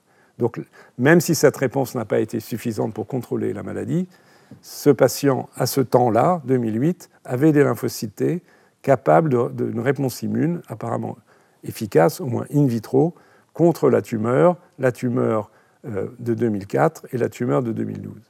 Mais maintenant, c'est là, que l'observation est intéressante, si on fait la même expérience avec les lymphocytes prélevés de la tumeur réséquée en 2012, donc les TIL 1209, et on regarde la même réactivité, vous voyez que les choses changent assez dramatiquement, puisque même s'il y a une certaine conservation de réponse contre au moins une lignée, mais vous voyez que la réponse contre MEL 0401, c'est-à-dire la tumeur initiale, ou la tumeur presque au même moment euh, du prélèvement de ces lymphocytes, a considérablement régressé. Donc il y a eu une perte de la réponse immune et probablement en partie donc une sélection de clones malins du mélanome résistant à, la réponse immune. Donc en particulier la différence quantitative entre ces deux colonnes, qui en plus en échelle logarithmique de production d'interféron gamma, euh, est euh, tout à fait spectaculaire et donc témoigne de la perte globale de la réactivité des lymphocytes intratumoraux, à la fois contre la tumeur initiale et la tumeur ultérieure. Évidemment, on peut concevoir que dans ce contexte-là, si on admet qu'il est représentatif de l'ensemble des tissus tumoraux du malade, le, pronostic est, en termes de réponse immune et même globalement est médiocre puisqu'il y a eu la perte d'une réponse immune et donc acquisition d'une résistance des cellules tumorales par plusieurs mécanismes possibles qu'on va discuter qui confèrent in fine cet échec de l'immunothérapie spontanée du malade, ici indépendamment de, toute autre forme de, thérapeutique. Donc cette histoire un peu complexe, mais intéressante par son déroulement dans le temps au cours de dix ans, montre de façon irréfutable la sélection de clones de cellules malignes, ici de mélanomes, résistants à la réponse immune qui était présente initialement. Alors quel mécanisme? Euh, Dans le cas présent de l'observation que je viens de vous montrer, on peut montrer que les néo-antigènes donc euh, issus des, mutations somatiques de la tumeur, qui étaient présents initialement dans les mélanocytes malins, dans le mélanome du malade, euh, ne sont plus exprimés. C'est l'RNA messager correspondant à une série de néo-antigènes, en regardant la tumeur en 2004 et la tumeur en 2012. Et vous voyez que si on prend, excusez-moi, si on prend plusieurs de ces néo-antigènes, qui issus du gène PDDC10, EML1, CAD, SEPTT2, peu importe ce qu'ils signifient, mais vous voyez clairement euh, que par rapport aux colonnes noires, euh, sauf celui-là qui est augmenté, mais les, trois autres, on voit qu'il y a une perte d'expression des ARN messagers, donc il n'y a plus de possibilité de reconnaissance de peptides issus des formes mutées de ces gènes, puisque les gènes ne sont pas exprimés. Il y a une extinction d'expression des gènes. Alors, dans le cas présent, ce n'est pas par, délai, par perte du gène, euh, ce n'est pas euh, non plus, ce qui serait, enfin, c'est un phénomène épigénétique de régulation où il y a une méthylation du gène qui est induite, euh, qui fait qu'il n'y a plus d'expression, et donc ces cellules qui bénéficient de cet environnement sont, ont échappé à la réponse immune. Ce qui aurait pu se passer aussi, mais ce n'est pas le cas dans cette tumeur-là, c'est une, euh, mais on, le verra dans d'autres situations, c'est une perte d'expression des molécules HLA de classe 1. Parce que si on perd les molécules HLA de classe 1, même s'il y a toujours l'expression des néo-antigènes, il n'y a plus de présentation de ces néo-antigènes et le résultat final est le même. Il n'y a plus de réponse immunité, en l'occurrence CD8, efficace contre la tumeur. Donc euh, la conclusion en termes d'application thérapeutique, sur laquelle on reviendra euh, dans les cours ultérieurs serait au moins de façon optimale de cibler plusieurs néo-antigènes pour éviter les risques d'en avoir perdu. C'est comme euh, de temps en temps, euh, si on veut traiter une, infection bactérienne grave, il faut combiner les antibiotiques ou combiner pour des virus euh, des, agents antiviraux pour éviter la sélection d'une bactérie ou d'un virus résistant à un médicament. Là, on pourrait envisager aussi que si, peut-être qu'en combinant des différents types d'effecteurs, on, puisse surpasser l'échec lié à la perte de réponse à l'égard d'un petit nombre de néo-antigènes. C'est un concept euh, juste, mais pas facile à, mettre en application pratique. On, y reviendra lorsqu'on discutera d'immunothérapie. On, peut aller à partir de là un peu plus loin euh, dans euh, la discussion du dysfonctionnement de la réponse immune intratumorale qu'on va développer maintenant et on continuera d'ailleurs dans, dans, le cours suivant. Euh, le concept de dysfonction des lymphocytes intratumoraux, il faut, on va voir qu'il est, on en a déjà évoqué quelques aspects, mais qu'il y en a d'autres.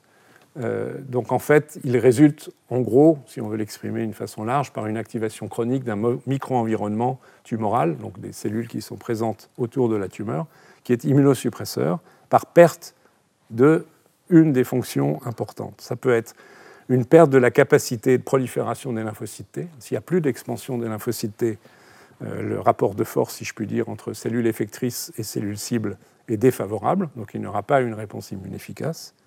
Ça peut être une perte de fonction effectrice à travers la production de cytokines, comme l'interleukine 2. On a vu qu'elle était nécessaire pour amplifier justement la prolifération des cellules T cytotoxiques. Ça peut être la perte de cytokines comme le TNF ou l'interféron gamma qui jouent un rôle direct dans les réponses immunes, la perte de chémokines qui attire les cellules du système immunitaire dans la tumeur, ou la perte de la fonction effectrice cytotoxique elle-même. Ça peut être euh, des effets d'immunosuppression par l'expression, entre guillemets, aberrante, on va voir que ce n'est pas tout à fait aussi aberrant que ça, de molécules présentes soit à la surface de lymphocyte soit à la surface de la tumeur, soit encore à la surface des cellules dendritiques, et ceci n'est pas exclusif l'un de l'autre, de molécules dont vous avez les noms ici, PD1, TIM3, LAC3, c'était la 4, TIGIT, qui ont joué un rôle immunosuppresseur, c'est-à-dire que leur mise en jeu par la liaison avec leur ligand transmet aux lymphocytes T ou aux cellules dendritiques un signal d'inhibition, le blocage de la réponse immune. Donc on les appelle des freins des réponses immunes, et c'est en agissant sur certains d'entre eux, spécifiquement euh, surtout PD1 et CTLA4, même s'il y a aussi des essais pour d'autres molécules, que l'on essaye de moduler les réponses immunes dans un sens d'activation en, levant le frein. On, aura l'occasion d'y revenir. Et d'y revenir, pardon. Et ces modifications du micro-environnement impliquent aussi des changements métaboliques défavorables, euh, hypoxie, euh, acidité, qui, exercent un, effet immunosuppresseur, euh, qui sont indiqués ici. donc l'environnement immunosuppresseur, il, par exemple, le fait que la tumeur consomme un certain nombre de nutriments, glucose, acide aminé, l'oxygène, ça dépend aussi de la vascularisation de la tumeur, j'en dirai un mot, l'acidité du pH, aussi liée à une vascularisation médiocre, induisent un environnement immunosuppresseur par, la sécrétion de molécules immunosuppressives, comme on va le voir là, et, avec des effets sur le fait que sont recrutées et sont activées des cellules immunosuppressives, il y a des molécules immunosuppressives membranaires et certaines qui sont excrétées, comme on va le voir dans un instant, et des cellules donc directement immunosuppressives, certaines cellules myéloïdes, polynucléaires, certains macrophages, ainsi que les lymphocytes régulateurs, qui produisent une série de substances, vous avez les noms ici, de cytokines, comme l'interleukine 10 ou le TGF-bêta, et d'autres substances, les radicaux euh, d'oxygène libre, ROS, les radicaux nitrés, NOS, une enzyme qui modifie le tryptophane, qui donne la cunurénine, la, baisse de l'arginine, qui sont toutes des molécules qui vont avoir un effet délétère sur la réponse immune. Donc l'environnement immunosuppresseur moléculaire, c'est une espèce de synthèse, c'est la somme de ces différentes actions qui, qui, se combinent et qui vont avoir pour effet de bloquer le recrutement des cellules, donc leur entrée dans la tumeur, et une fois arrivées dans la tumeur, si elles ont réussi à entrer dans la tumeur, inhiber les fonctions effectrices euh, de euh, ces lymphocytes. Et ces, événements immunosuppresseurs, ils sont à nouveau, je l'avais déjà évoqué, mais je voudrais le redire ici parce qu'il y a un lien très fort, en, relation directe avec les caractéristiques de la tumeur et l'expression d'oncogènes, avec quelques exemples ici. Euh, par exemple, au cours de mélanome, il y a l'activation de la voie Wnt-caténine, peu, importe les détails, mais la conséquence, indépendamment des effets directs sur le processus tumoral, ça va être de réduire la présentation d'antigènes par les cellules dendritiques où il y a le facteur VEGF, qui est un facteur euh, pro euh, qui, favorise de façon un peu anarchique, mais le développement des vaisseaux, le développement endothélial, a aussi un effet d'inhibition du recrutement des cellules dendritiques. Au cours du cancer du sein, vous pouvez lire que des mutations du gène BRAF, BRAF, ont des effets euh, qui sont néfastes, à nouveau en partie via le VEGF, le vascular endothélial growth factor. PITEN a un effet inhibiteur de la cytotoxicité et ainsi de suite. Et, ceci s'exprime soit globalement dans les tumeurs, soit, comme on l'a déjà vu, de façon hétérogène. Et, donc il y a euh, in situ par région des tumeurs, mais il y a une connexion entre ce qui est lié directement à la tumeur, donc typiquement les effets des oncogènes, ce qui est en haut de cette diapositive, et ce qu'on observe globalement, si je reviens une diapo en arrière, encore deux diapos en arrière, par exemple l'expression des, des molécules immunosuppressives sont induites en partie par, par, ces événements directement liés aux tumeurs. Donc on a une connexion entre événements proprement dits liés à la tumeur elle-même et son environnement, avec des conséquences sur les cellules du système immunitaire, donc une connectivité entre expression tumorale, par exemple des ligands de PD1, qui s'appellent PDL1, PDL2, présence de lymphocytes régulateurs, présence de macrophages immunosuppresseurs. Ce ne sont pas des événements indépendants, ils sont reliés entre eux dans leur génération, mais vous imaginez la, complexité de la reconstitution de ces événements. Et il faut y ajouter une notion qui est extrêmement importante en termes d'application thérapeutique de ces connaissances des réponses immunes, c'est le caractère réversible ou irréversible de ces changements. Et c'est typiquement ce qui se passe euh, pour PD1, donc cette molécule immunosuppressive qui va être exprimée secondairement par les lymphocytes présents dans la tumeur, qui, euh, si le phénomène est encore récent, euh, sera réversible. Il est l'effet d'une méthylation donc, qui contrôle le niveau d'expression du gène.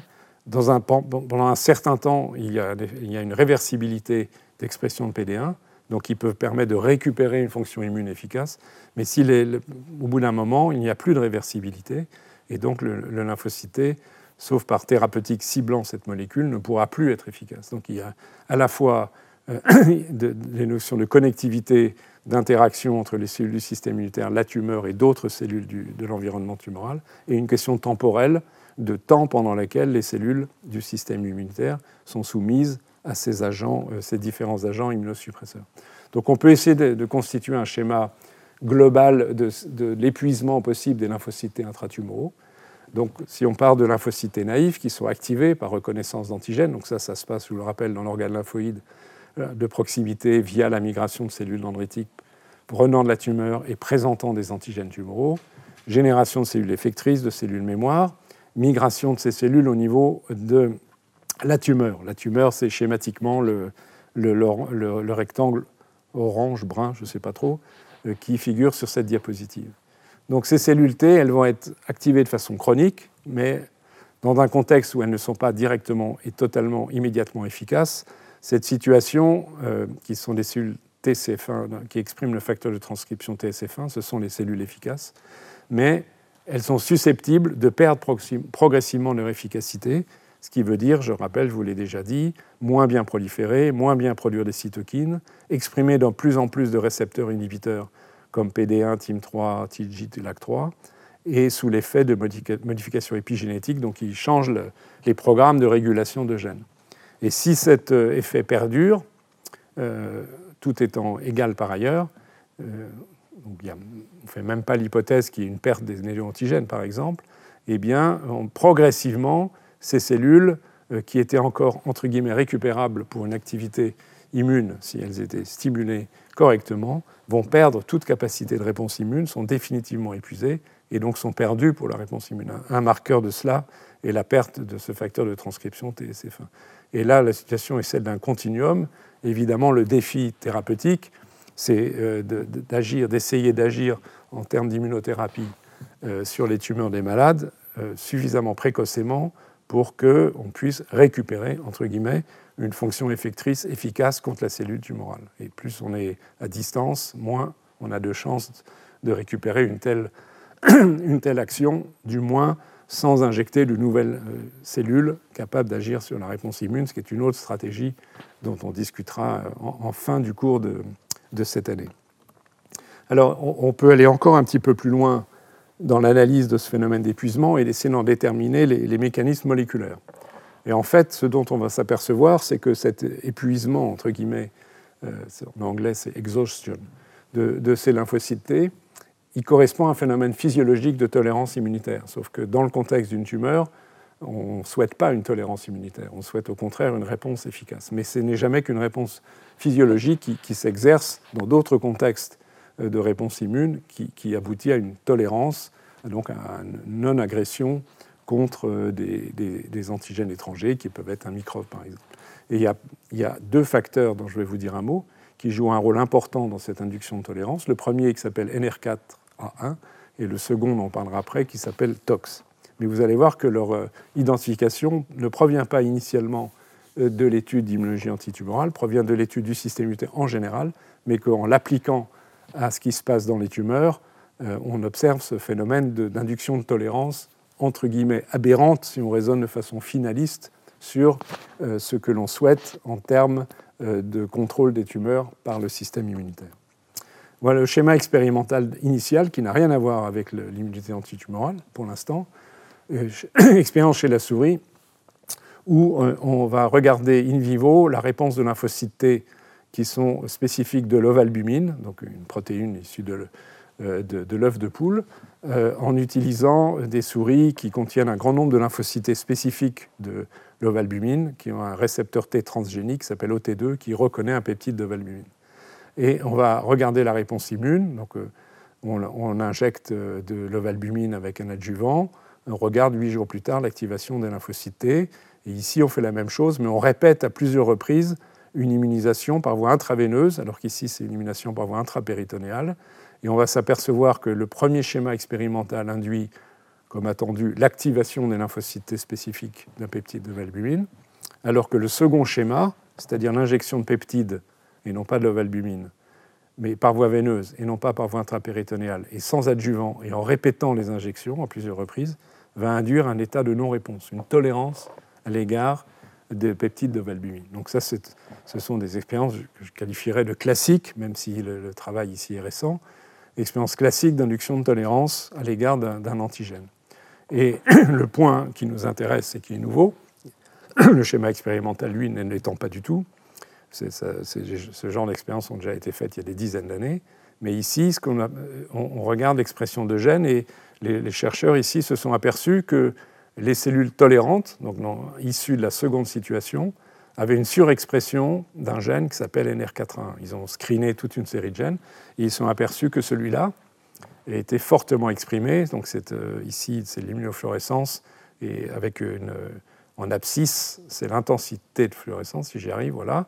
Donc plus on est à droite, c'est la courbe verte, plus il y a d'expression de la molécule. Et vous voyez que les cellules T tolérantes, ici, expriment beaucoup plus fortement NR4A1 que les cellules activées qui l'expriment un tout petit peu. En ordonnée, c'est le nombre de cellules. Donc l'expression NR4A1 est associée à l'état de tolérance. Ça ne démontre pas qu'il en est responsable, mais il est associé à l'état de tolérance. Et euh, maintenant, si on, dans la suite de cette expérience, on inactive l'expression NR4A1 dans les lymphocytes, donc euh, par modification génétique, et qu'on regarde le comportement euh, des lymphocytes, on s'aperçoit que les lymphocytes qui n'expriment pas NR4A1 et dont on suit les performances, si je puis dire, par ces courbes ici et ici, ne, sont plus, ne peuvent plus être tolérisés. Là, ce n'est pas exactement la même expérience, mais on regarde ici l'activation de lymphocytes qui n'expriment pas NR4A1 comparé à des lymphocytes contrôle qui expriment au moins un allèle de NR4A1. On regarde in vitro la production d'interleukine 2 lorsqu'on les stimule par un anticorps monoclonal qui reconnaît le récepteur T pour l'antigène. Et vous voyez que les cellules NR4A1 négatives produisent beaucoup plus d'interleukine 2 et qu'il en est de même si on stimule légèrement différemment par anti-CD3 plus anti-CD4. Donc ce sont des cellules NR4A1 négatives beaucoup plus activables. Euh, non seulement elles sont beaucoup plus activables, mais on va s'apercevoir euh, que son absence favorise l'élimination des tumeurs. Maintenant, c'est le lien avec l'immunité antitumorale. Et que donc, très probablement, effectivement, cette molécule NR4A1 joue un rôle dans l'induction de l'état de tolérance. Donc le modèle est le suivant ici. Maintenant, on arrive dans l'immunité antitumorale. Il s'agit de souris euh, qui vont porter une tumeur qui s'appelle EG7, peu importe, auquel artificiellement on a placé le gène de l'ovalbumine. Donc l'ovalbumine devient un gène de la tumeur, si vous voulez. Enfin, peut donner naissance à des peptides reconnus par des cellules anti-ovalbumine, donc dans ce contexte antitumoral. Et dans ce contexte, on va transférer à la souris des cellules T activées CD8, anti-OT1, donc anti-ovalbumine, qui expriment ou non NR4A1. Et on va voir l'effet sur la croissance de la tumeur. Et qu'est-ce qu'on observe? Donc on, mesure le volume tumoral en fonction du temps. Si on n'injecte rien du tout, euh, c'est la courbe avec les petits cercles, évidemment, la tumeur croît progressivement. Si on injecte des lymphocytes non modifiés, donc qui expriment NR4A1, euh, c'est la courbe euh, ici en rectangle, il y a un effet antitumoral, vous voyez qu'il y a une certaine stabilité de la croissance tumorale, mais enfin la tumeur persiste. Les lymphocytes n'arrivent pas à éliminer complètement la tumeur, malgré le fait qu'elles expriment artificiellement cette ovalbumine. Mais le résultat assez spectaculaire, c'est que si maintenant on transfère des lymphocytes qui n'expriment plus, enfin, dans lesquels on a inactivé NR4A1, il y a un contrôle de la tumeur. Et on peut voir ici la taille de, euh, de, la tumeur, le poids des tumeurs. Donc clairement, des lymphocytes qui n'expriment pas NR4A1 sont beaucoup plus efficaces in vivo pour contrôler une tumeur en reconnaissant un antigène.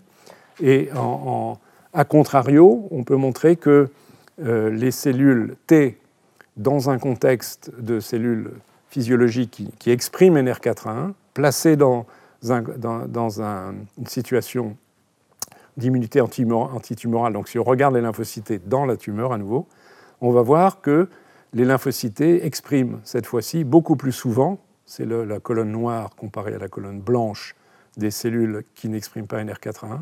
Donc ces cellules T wild type, sauvages, expriment TIM3 et PD1 qui sont deux des molécules immunorégulatrices négatives. Donc, si on a, ce qui suggère qu'un des mécanismes d'action de NR4A1, c'est d'induire l'expression de TIM3 et de PD1 pour freiner la réponse immunitaire. Donc, si on n'a pas NR4A1, on ne freine pas la réponse immunitaire, et en termes d'immunité antitumorale, on a une réponse beaucoup plus efficace. Donc, on met le doigt sur un mécanisme qui n'est pas encore complètement décortiqué, mais qui est impliqué dans l'induction de cet épuisement des lymphocytes au, sein de tumeurs. Donc ce qui est intéressant d'observer, même si c'est euh, évidemment pas une bonne nouvelle en termes d'immunité antitumorale, c'est que ce qui se passe, c'est jamais qu'un phénomène physiologique d'induction de tolérance, qui est utile par exemple pour éviter les maladies auto-immunes ou éviter des réponses immunes inflammatoires chroniques défavorables dans le contexte de certaines infections virales. Ici, ce phénomène évidemment euh, n'est pas favorable puisqu'il favorise le développement, il permet le développement de la tumeur. Et globalement, si on veut aller un peu plus loin, ce qui a été montré par, ces chercheurs, donc un travail assez remarquable l'année dernière, c'est que la présence du facteur NR4A1 régule l'expression de gènes, donc un effet direct sur la transcription de gènes, et qui a pour conséquence d'activer l'expression de toute une série de gènes qui sont favorables à la tolérance. Donc typiquement, on l'a vu TIM3 ou PD1, donc euh, des, gènes immunorégulateurs. Donc il y en a toute une série ici en rouge, je n'entre pas dans les détails. Et à contrario, ceci est complètement cohérent, d'inhiber l'expression de gènes qui sont effecteurs, comme l'interleukine 2 par exemple. On a le granzyme, l'interféron gamma, qui sont des gènes importants pour la réponse immune. Donc c'est une espèce de, petit chef d'orchestre moléculaire euh, qui, qui, régule dans un sens positif ou négatif des gènes impliqués positivement ou négativement dans la, dans, la réponse immune. Et on sait que, que NR4A1 agit en association avec un complexe de transcription bien connu dans la régulation de l'expression de gènes qui s'appelle AP1. Donc c'est une avancée assez significative dans la compréhension moléculaire du phénomène euh, d'épuisement des, lymphocytes T. Euh, on peut aller encore un tout petit peu plus loin et approfondir cette, cette, connaissance en étudiant ici la dysfonction des lymphocytes T dans le contexte des mélanomes chez l'homme, euh, où on va être étudié à l'échelle unicellulaire, donc chaque cellule prise individuellement. Il y a des techniques qui permettent de le faire aujourd'hui. On va regarder l'expression des ARN messagers et on va regarder en même temps la diversité des récepteurs pour l'antigène des lymphocytes qui sont dans la tumeur. et qu'est-ce qu'on a? Donc voilà le, schéma. On va avoir en même temps une, information sur euh, les lymphocytes en termes de reconnaissance spécifique, ici la, la, séquence du TCR, les éléments variables, diversité, joining, la composition des cellules du système immunitaire au sein de la tumeur et les, gènes qu'ils expriment. Alors vous avez une image ici où on voit les lymphocytes, NK, les B, etc., etc. Et on va essayer de corréler tout ça. Et ce que ces chercheurs ont fait, c'est qu'à partir d'un très grand nombre de données, ils ont défini un score de dysfonction. Donc l'expression en fait d'une série de gènes, ils sont d'ailleurs marqués ici euh, en violet. Je ne vais pas entrer dans les détails. Retenez TOX parce qu'on va en reparler. Euh, il y a NR4A2 aussi, qui est proche de NR4A1, qui sont donc des gènes dont l'expression est associée à une réponse immune peu efficace. Et donc, chaque point ici est une cellule. Donc, on a un, lymphocyte T. Donc, ici, on a les lymphocytes qui étaient présents dans un mélanome donné d'un patient. Il y en a un certain nombre ont été étudiés. Ce qui saute aux yeux immédiatement, c'est que la plupart des cercles sont violets. Violet, ça veut dire qu'ils sont de type dysfonctionnel.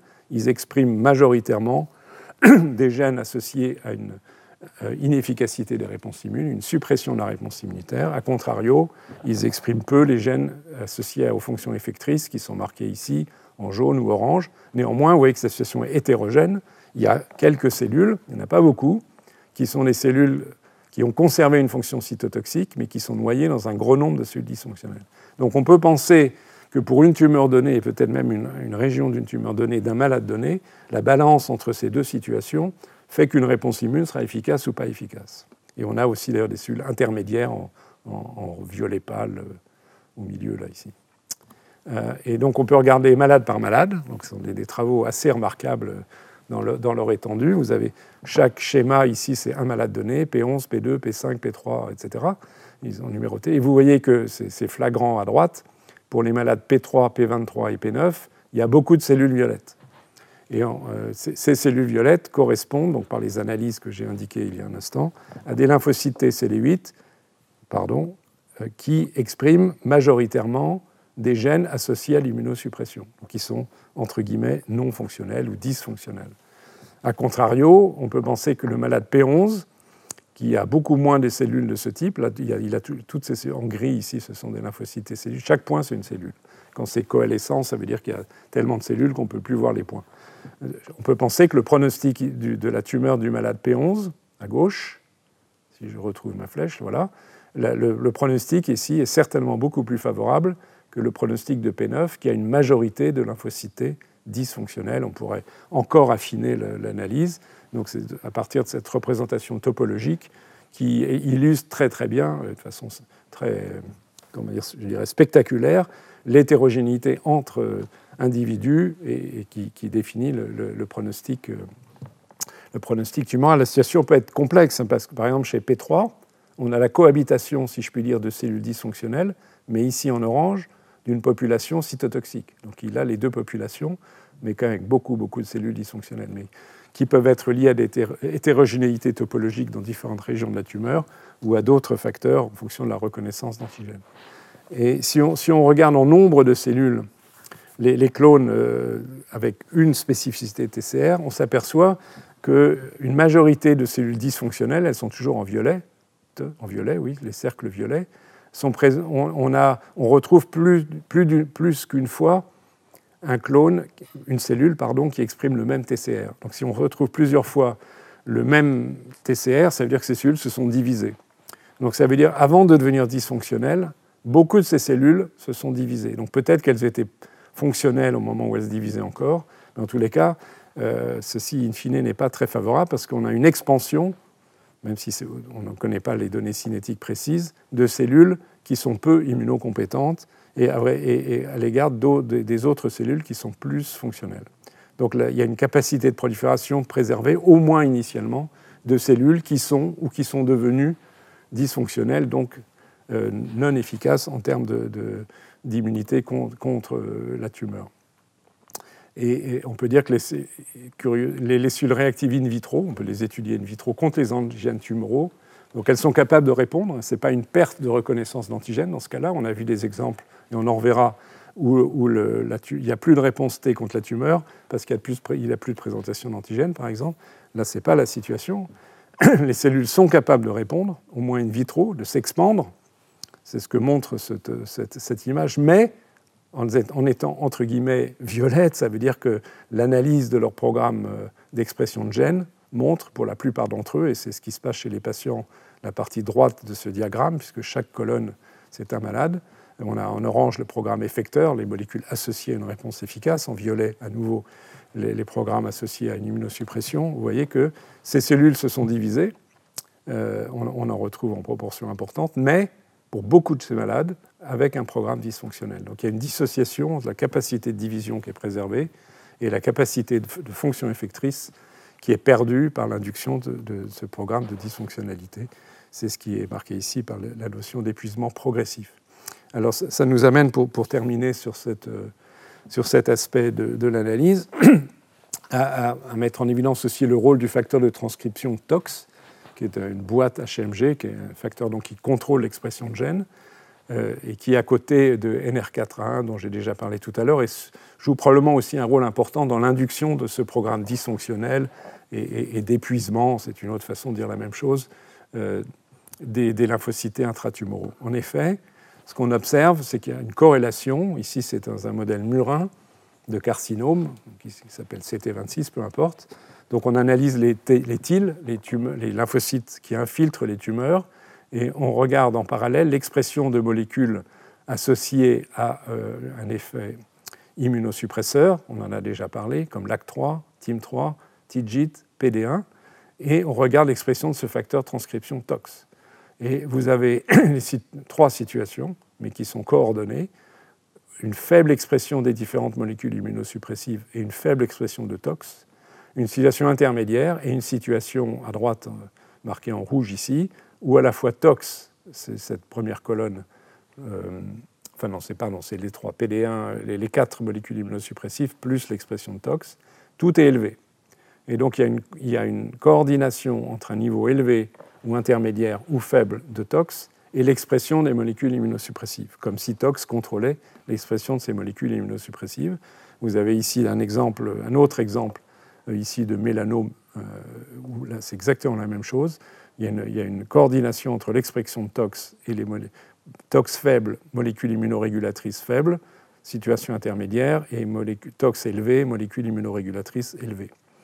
Et on peut montrer, donc ça c'est plus convaincant maintenant, puisque ce n'est pas uniquement une corrélation, que si on active, inactive, excusez-moi, partiellement, c'est-à-dire si on, bloque l'expression de un allèle de tox, eh bien on va récupérer un, un, rejet tumoral, au moins dans des modèles expérimentaux.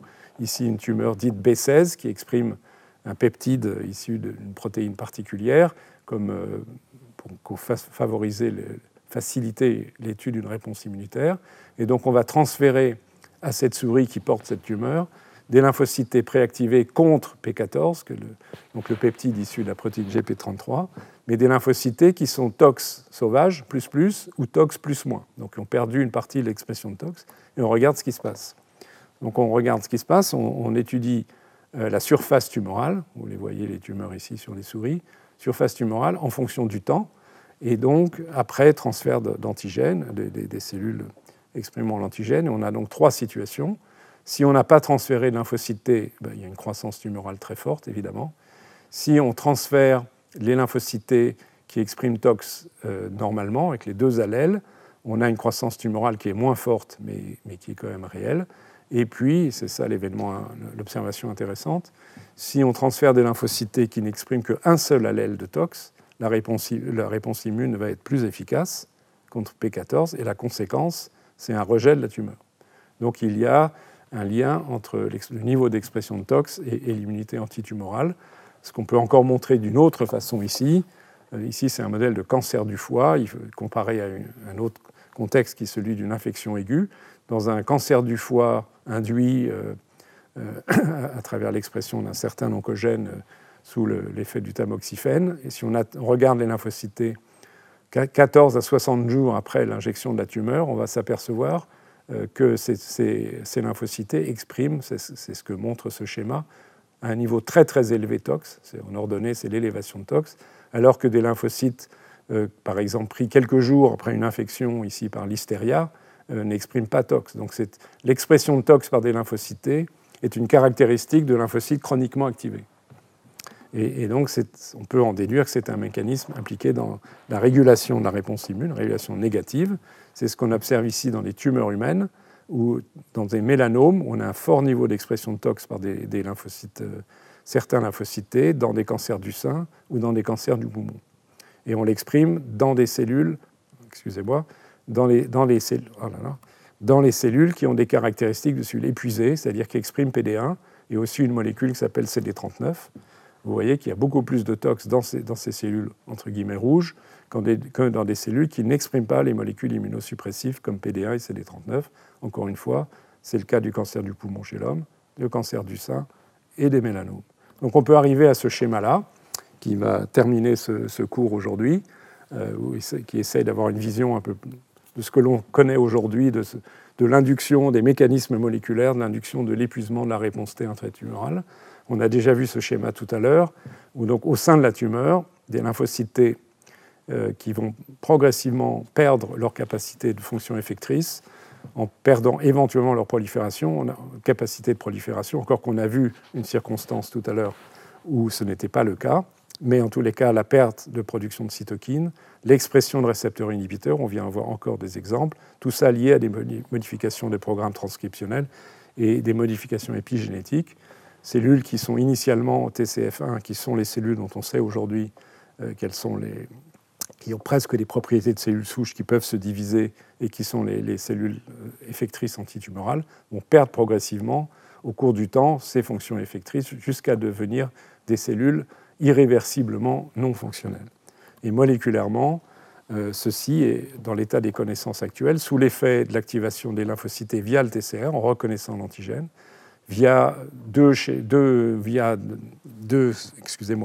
voies d'activation, l'une qui dépend du calcium et la calcinurine, l'autre d'un facteur transcription qui est NFAT2, et l'induction de ces deux facteurs, NR4A1 et TOX, dont je vous ai montré, pour lesquels je vous ai donné les, données, les observations et les données expérimentales, qui transforment progressivement ces cellules de, cellules effectrices ou en début d'épuisement en cellules définitivement épuisées. Donc là, une question qui se pose et qui restera aujourd'hui à l'état de question, c'est évidemment, il serait, à partir du moment où on a défini le, rôle clé de ces facteurs transcriptionnels, est-ce qu'on peut les définir comme cibles thérapeutiques, c'est essayer de trouver des drogues qui agirait sur LR4A1 ou TOX, ou les deux, pourquoi pas, et qui donc freinerait ce processus et qui donc indirectement serait capable de restaurer une réponse immunitaire au sein de tumeurs. C'est une voie de recherche évidemment euh, tout à fait euh, intéressante et je vais aller à ma conclusion de, ce, de cette partie-là. À ce stade, ce qu'on peut conclure, c'est que je vous ai montré euh, au cours de, ce cours et du précédent qu'il existait une réponse immune anti-cancer, qu'elle est favorisée par l'expression néo-antigènes tumoraux liés aux nombreuses mutations tumorales, mais on a vu que temps en temps cela pouvait être lié à, d'autres modifications du génome. Mais, et j'ai insisté là-dessus dans ce cours, la capacité effectrice des lymphocytes qui est donc critique dans l'immunité antitumorale, elle est limitée parce qu'elle est hétérogène, elle évolue en fonction du temps, elle est différente d'une tumeur à l'autre, et que se mettent en place des mécanismes d'échappement des réponses immunes, dont on continuera à parler euh, la prochaine fois, dans le prochain cours, à travers le, le rôle d'autres cellules de, du micro-environnement tumoral, et que ceci a pour effet d'induire donc cet épuisement des lymphocytes et, on verra euh, dans les cours suivants, pas tout à fait le prochain, mais dans, dans deux cours, que dans une certaine mesure, on peut agir sur cet épuisement lorsqu'on n'agit pas trop tard pour modifier le comportement de ces lymphocytes. Voilà. Retrouvez tous les contenus du Collège de France sur www.colège-2-france.fr.